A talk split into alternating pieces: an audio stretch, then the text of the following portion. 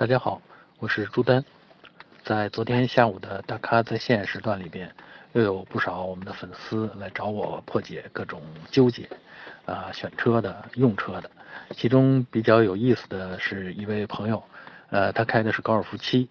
呃，但是心里一直纠结自己这辆高尔夫七是不是不如第六代高尔夫操控那么好，啊，当然纠结的主要原因在于高尔夫七的后悬挂是扭力梁，而六代高尔夫的后悬挂是多连杆儿。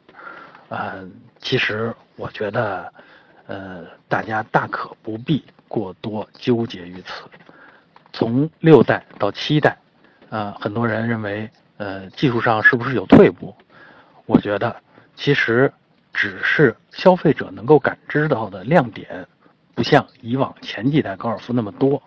技术上的进步还是有的。